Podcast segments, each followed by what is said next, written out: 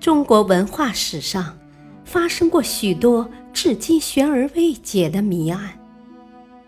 翻开这一章，将最离奇的文化谜案全方位、立体化的展现在你的面前，详述谜案发生的历史背景、破解过程，以及至今尚未解开的悬疑。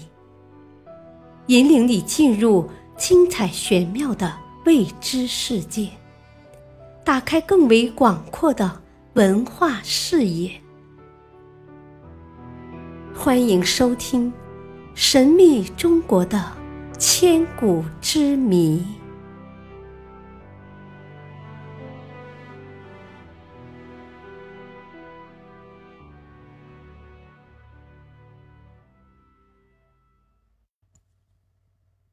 第四章：离奇的文化谜案。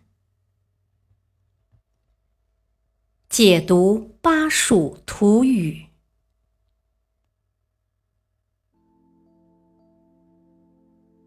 四川深处中国腹地，古称巴蜀，是一片充满神奇的地方。这里曾经生活着一支神秘的民族——巴蜀民族。由于历史资料的缺乏。巴蜀民族一直笼罩在迷雾之中。这是怎样的一个民族？他们的历史文化究竟是怎样的？没有人真正了解。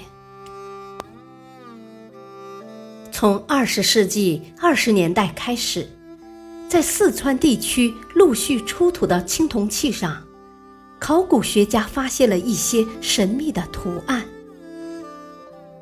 由于当时人们所认识的古代青铜器，主要是在中原地区出土的，所以这些看起来形制古朴的青铜兵器，曾被误认为是夏代时期中原地区的文物。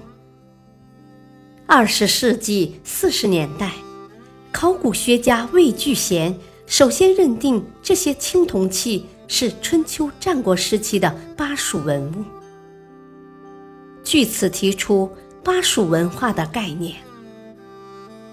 二十世纪八十年代，四川省博物院研究员李富华、王家佑把这些青铜器上的浮图命名为巴蜀土语。比巴蜀土语稍晚出土的四川。战国时期土坑墓中，考古学家在一些青铜器上又陆续发现了一些个体或成组的符号。这些符号跟汉字中的象形字极为相像，似乎已经具有了文字的特征。迄今为止，这些符号已经出土了一百多个。成组的连纹符图很复杂，似乎想通过一段内容来表情达意。几乎在巴蜀土语问世的同时，在二十世纪五十年代到九十年代陆续出土的巴蜀铜戈上，考古学家又发现了大量铭文。这些铭文。跟巴蜀土语似乎不是一个文字系统，考古界称之为巴蜀歌文。这些歌文已经与方块文字具有了更多的相似性，它们像汉字一样直行排列，字与字之间留有行距，如同中原的竹简书一样。古巴蜀。不仅可能有文字，而且还出现了两种可能是文字的浮图。这个意外的发现让考古学家们欣喜不已。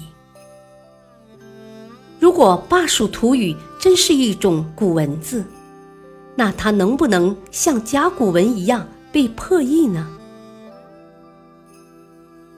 目前解读巴蜀土语大多通过两种途径。一种是中原的文字，如甲骨文；一种是少数民族古文字，如古彝文。但这两种途径都与巴蜀土语有很大差别，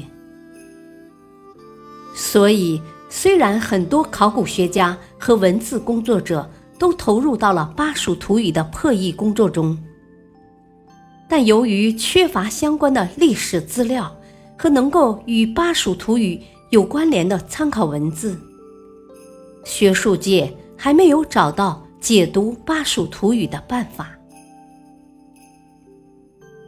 毫无疑问，巴蜀土语是一个巨大的谜团，但是这个谜团本身有可能是一个窗口，在中华民族史中有着举足轻重的地位。每一个单薄的土语背后，都可能活跃着一群生动的面孔，可能掩藏着一段隐秘的历史。巴蜀符号。集中了古蜀文明所有的神奇，它的解读将对我们了解神秘的古巴蜀王国文化起到决定性的作用。但现在的关键在于，我们必须拿到这把钥匙，并且掌握它的使用方法，好让我们能够走进古蜀人的心灵，走进他们的生活，走进。那个神秘的远古世界。感谢收听，下期继续播讲第四章《离奇的文化谜案》。